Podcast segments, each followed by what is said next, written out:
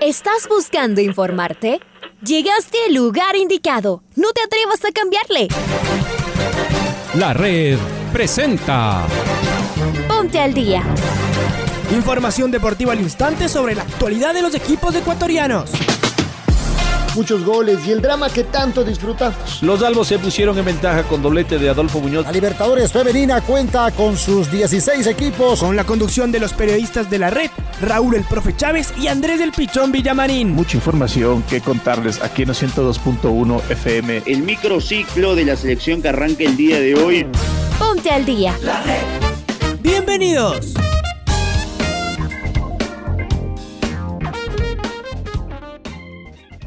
Placer de poderlos saludar. Bienvenidos y bienvenidas a este espacio informativo en el Noticiero al Día y su primera emisión. Les saluda, como todos los días, Andrés Vilamarín Espinel en compañía de Raúl Chávez y en Control Master, la señorita Paola Yambay. Arrancamos con el saludo de Raúl e inmediatamente iremos con los titulares. Raulito, ¿cómo te va? ¿Qué tal, Andrés? Amigos, amigas, oyentes de los 102.1 FM de la red, bienvenidas, bienvenidos al Noticiero del Día en su primera edición. Arrancamos con, el con los titulares. Ecuador viaja esta tarde hasta suelo brasileño. Cristian Novoa confía en que la tricolor haga un gran partido en Porto Alegre. Brasil será sede de la Copa América ya confirmado. Messi analizó a Chile, próximo rival de Argentina. La selección venezolana de fútbol viajó rumbo a la altura de La Paz. Colombia viaja a Perú en el debut de Reinaldo Rueda. Pablo Repeto dejará de ser el entrenador de Liga Deportiva Universitaria. Es momento de escuchar a Alfonso Lazo Ayala con el editorial del día. La Copa América ha traído una discusión sobre la sensibilidad o no del fútbol para con la pandemia por la que atraviesa la región. El presidente Jair Bolsonaro de Brasil liquidó toda discusión al respecto ayer cuando anunció que el torneo se realizaría en cuatro estados, Brasilia, Río de Janeiro, Mato Grosso y Goiás. Los cuatro están localizados en la parte sur del gigante país que tiene uno de los índices más altos en contagio y fallecimiento por el coronavirus. Sin embargo, lo explicó su jefe de ministros, han sido coherentes con lo que viene ocurriendo con el fútbol en Brasil, pues allí se ha venido jugando la Copa Libertadores, la Sudamericana y además los torneos estaduales, y desde este fin de semana el Brasileirao. Por otro lado, la Conmebol exigirá a todos los miembros de las delegaciones que ya estén vacunados y las delegaciones además estarán encerradas, cada una en su burbuja epidemiológica. Parece un tema cerrado. Liga Deportiva Universitaria intenta llegar a un acuerdo económico con Pablo Repeto para que el director técnico uruguayo deje el cargo que viene desempeñando desde mediados del 2017. Han sido casi cuatro años con un título de campeón en el torneo local y otras dos finales disputadas. Además, también ganó el título de la primera Copa Ecuador y la primera Supercopa ecuatoriana. Su rendimiento llegó a ser el mejor de la historia de la U. Este semestre, sin embargo, quedó eliminado en fase de grupos de la Libertadores y no pudo ganar la primera etapa en el torneo local. La derrota de la final del campeonato 2020 resultó demasiado dura para una parte de su hinchada y pareció que los jugadores nunca lograron recuperarse de aquel golpe. Estas son horas claves para el club y el director técnico.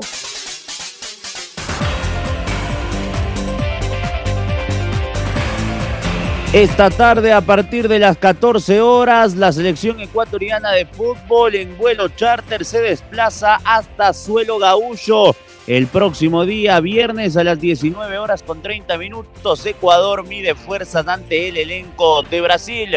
El eh, histórico Cristian Novoa compareció ante los medios de comunicación en conferencia de prensa virtual. Y esto es eh, lo que dijo a horas de los partidos de eliminatorias.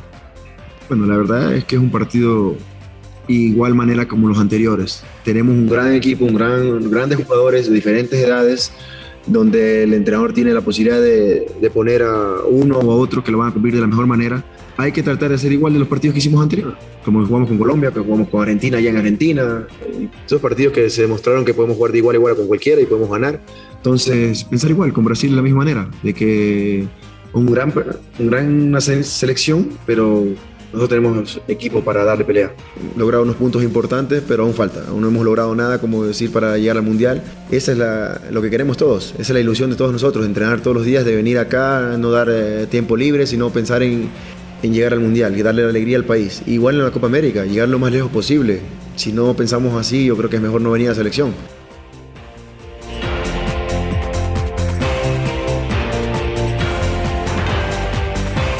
Es momento, y es momento de escuchar al presidente de la Federación Ecuatoriana de Fútbol, el ingeniero Francisco Egas, y sus declaraciones en jornadas deportivas. A ver, eh, hay una cosa que hay que destacar de, nuestro técnico eh, y es que Gustavo es un hombre eh, emocionalmente muy inteligente. Eh, esa inteligencia emocional para mantener el equilibrio en las crisis, para saber eh, y tener el aplomo para manejar las cosas, para manejar eh, un grupo, para manejar eh, las, las cosas que surgen en un grupo, las crisis, los, los malos momentos, eh, los buenos también, cómo manejarlos. Yo creo que lo que ha hecho es devolverle al jugador ecuatoriano la confianza de que podemos jugar contra los mejores, ser los mejores, eh, no temerle a nada, tener la plena confianza de que somos capaces. eh, y eso creo que hoy empieza eh, a, contagiar al jugador y el jugador empieza a sentir eso. Y por eso eh, lo que dice Hernán y lo que te va a decir cualquiera de los seleccionados es eso. Vamos a ganar, vamos a competir, vamos a eh, no vamos a achicarnos, vamos, vamos con todo, vamos a defender esta camiseta a muerte. Eh, y creo que eso es, eso es algo que tenemos que destacar en nuestro cuerpo técnico.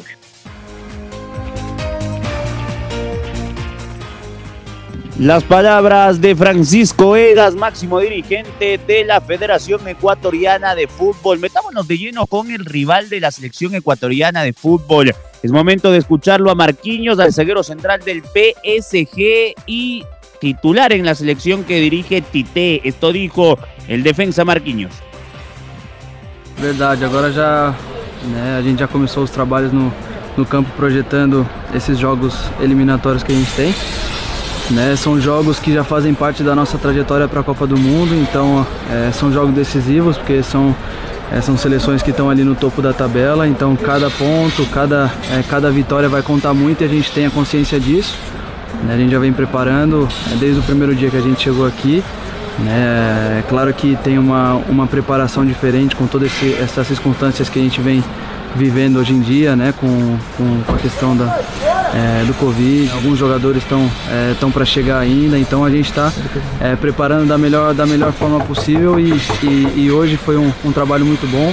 É um trabalho que o professor gosta de fazer, de perde pressiona, de é, triangulações, né? Então é, a, gente, a gente vem buscando preparar da melhor forma.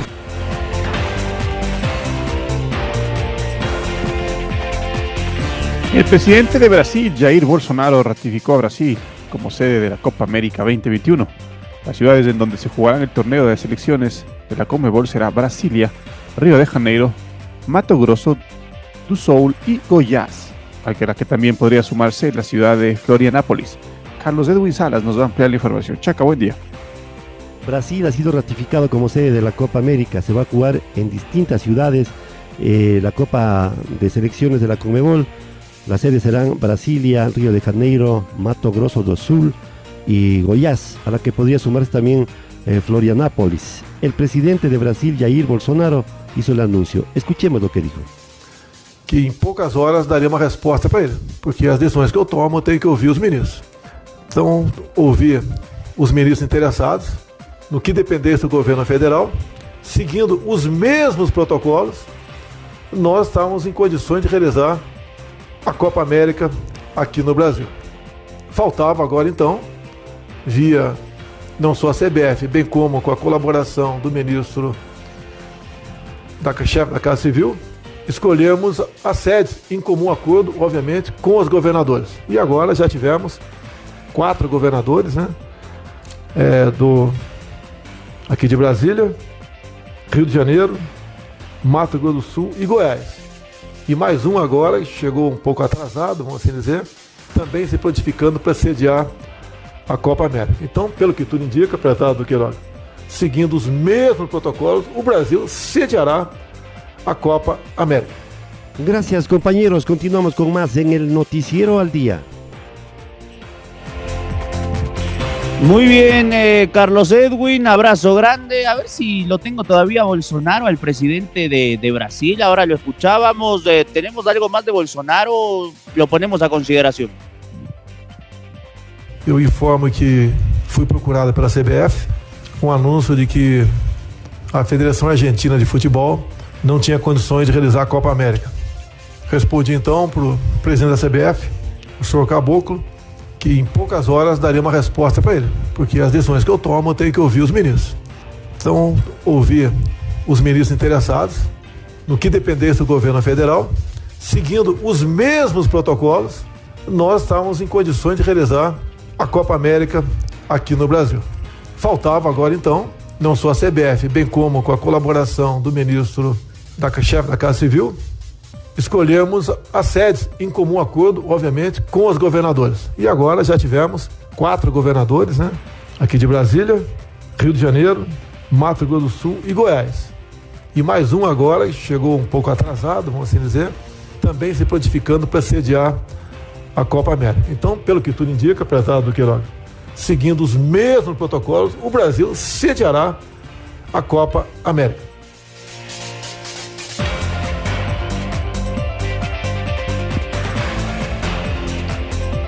Y estamos con nuestro compañero Patricio Javier Díaz, quien nos va a hablar de la selección argentina, porque los gauchos, los, la selección gaucha, gaucho enfrenta a Chile en eliminatorias. El capitán albiceleste Lionel Messi se refirió a su próximo rival. Amigos, amigas, ¿cómo están? La selección argentina de fútbol se enfrenta a Chile en el próximo partido de eliminatorias rumbo al Mundial de Qatar. A continuación les invito a escuchar a Lionel Messi, capitán de conjunto albiceleste, hablando sobre el equipo araucano. Muy duro, muy duro, como son todos los partidos de, de, de eliminatoria. Chile es una grandísima selección que tiene muy, muy buenos jugadores. Eh, si bien está con, con, técnico nuevo y no tuvo mucho, mucho partido, eh, tiene una base de jugadores de experiencia, con chicos nuevos que también, que también ya se incorporaron igual que nosotros, hubo un recambio, así que, que, que es una selección en crecimiento y en, en preparación también y es una selección muy competitiva. Siempre, siempre es una, una ilusión, una, una competición eh, especial con, con, la selección, sea cual sea, siempre queremos eh, ganar, siempre es el objetivo. La verdad que los chicos están con muchísima ganas, los más grandes también, con la misma o más y se generó algo muy lindo, creo que hay un grupo muy, muy unido, con una base muy grande que ya viene trabajando desde la etapa que arrancó Scaloni, con chicos que se incorpora también eh, algunos nuevos a, a, último momento y la verdad que, que, estamos haciendo un grupo, un grupo muy bueno y eso es lo importante, ¿no? hacer un, un grupo muy fuerte para, para los desafíos que se nos vienen. Para el Noticiero al Día informó Patricio Javier Díaz. Las palabras de, de, Messi, el eh, máximo referente de la selección argentina de fútbol. Argentina que este jueves a las 7 de la noche juega frente a Chile. Chile que no podrá contar con Arturo Vidal que dio positivo por COVID-19. Habló Francisco Sierralta, una de las grandes figuras de esta última temporada en el fútbol de Chile y se refiere a lo que va a ser el partido frente a la Argentina. Lo escuchamos al Pancho Sierralta. Vengo de subir en Watford a Premier, fui harto minutos a estos partidos, así que vengo en muy buena forma para la selección. Han estado duros de entrenamiento, y como somos poco, harto físico, pero de a poco vamos, metiendo ideas, vamos preparando lo que quiere el profe para, los duelos con Argentina y con Bolivia. Si no toca jugar, excelente, si no apoyar afuera. Estamos todos en muy buen momento, así que el técnico va a elegir, pero estamos todos preparados, estamos todos entrenando muy bien y preparados si nos toca jugar. Estuve con él, el partido entró 15 minutos, me acuerdo cuando jugamos, no hizo un gol, ya terminamos ganando, pero un muy buen jugador, eh, fuerte, técnicamente se asocia muy bien, así que yo creo que nos va a ser muy bien tener jugadores diferentes en la selección.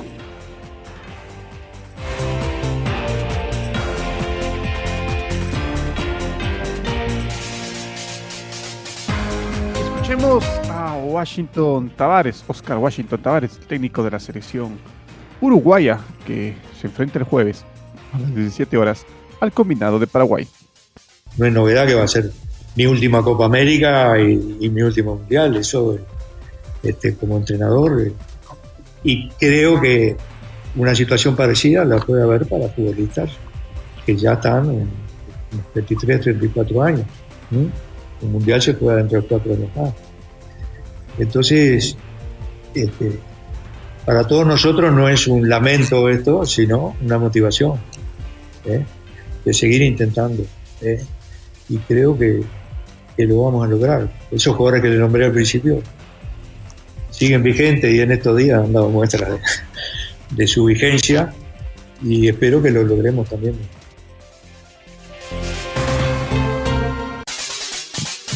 Siempre será importante escuchar a Oscar Washington, el maestro Tavares. La selección colombiana de fútbol parte rumbo a Lima para el estreno de Reinaldo Rueda al frente de la selección cafetera. Colombia sin James Rodríguez y después de haber perdido la última fecha 6 a 1 frente a Ecuador, intentará levantarse en territorio peruano.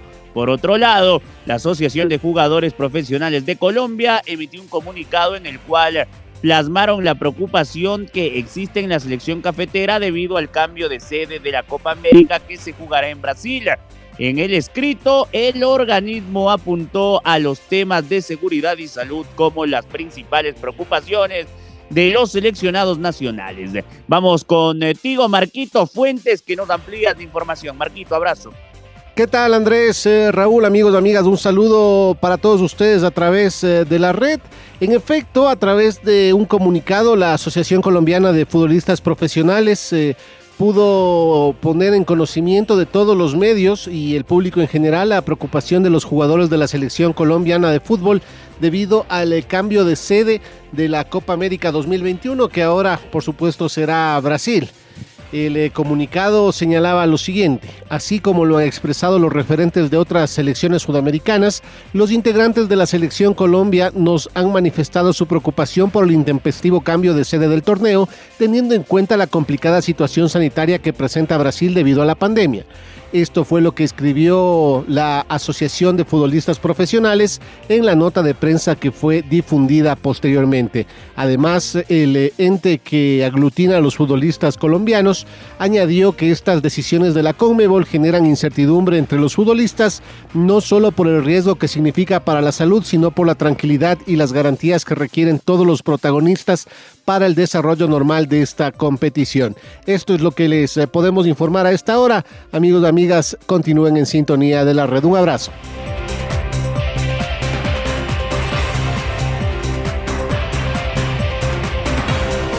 Un abrazo, Marco. Y es momento de conectarnos con nuestra compañera Maite Montalo, porque la delegación de Venezuela lista detalles para su partido de eliminatorias frente a Bolivia, que será el día jueves en La Paz. Los dirigidos por el portugués José Peseiro se entrenaron en sesiones a doble jornada durante la semana previa al viaje.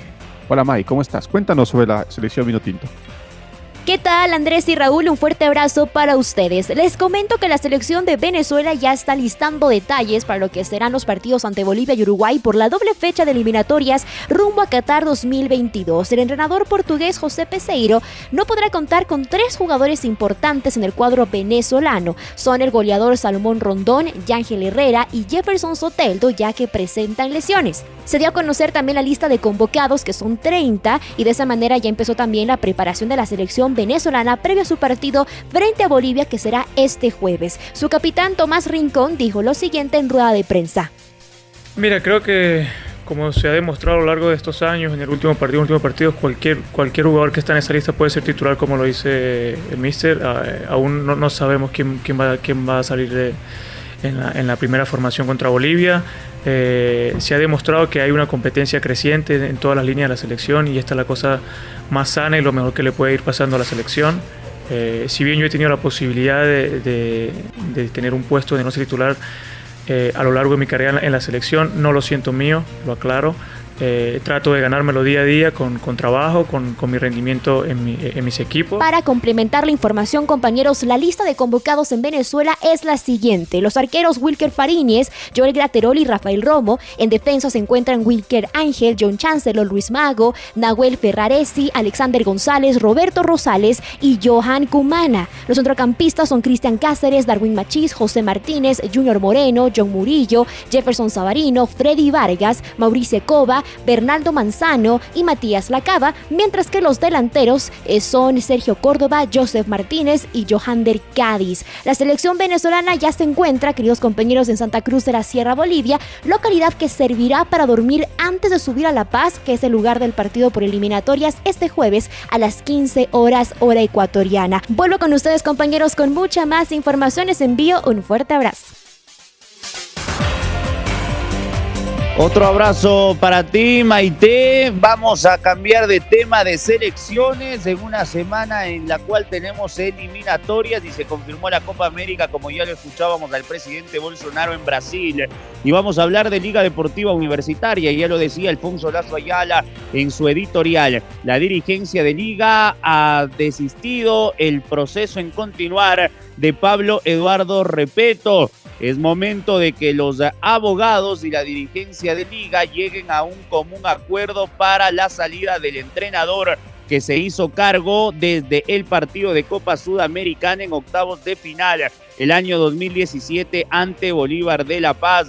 Pablo Repeto conquistó la Liga en el año 2018, la Copa Ecuador en el 2019 y la Supercopa en enero del año 2020. El técnico de liga batió récords a nivel de números en puntajes dentro del campeonato ecuatoriano de fútbol, superando a técnicos históricos en el conjunto merengue. Repeto viajó hasta los Estados Unidos en compañía de su familia y tiene previsto retornar al país este fin de semana porque el día lunes debía hacerse cargo ya de los entrenamientos pensando en esta segunda etapa. Sin embargo, los directivos de liga están negociando su salida que sería inminente.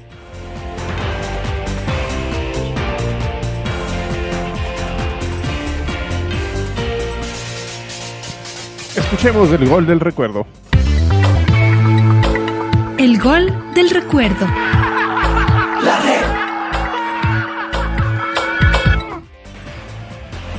El 2 de junio de 2001, la selección ecuatoriana de fútbol visitó a Perú en el Estadio Monumental de Lima por las eliminatorias rumbo a Corea y Japón 2002. La tricolor se impuso 2 a 1, recordemos el gol ganador, obra de Agustín El Team Delgado, con los relatos de Pancho Moreno y los comentarios de Reinaldo Romero. Un minuto de tiempo adicional se ha ido ya, faltan dos todavía. La pelota es de Rebocio, mete la bola arriba, bien Espinosa, saca la bola a mitad de la cancha, la pelota está en poder del jugador Fernández, el cuchillo que entró. Adelanta la bola. Delgado solito. Eludió, tira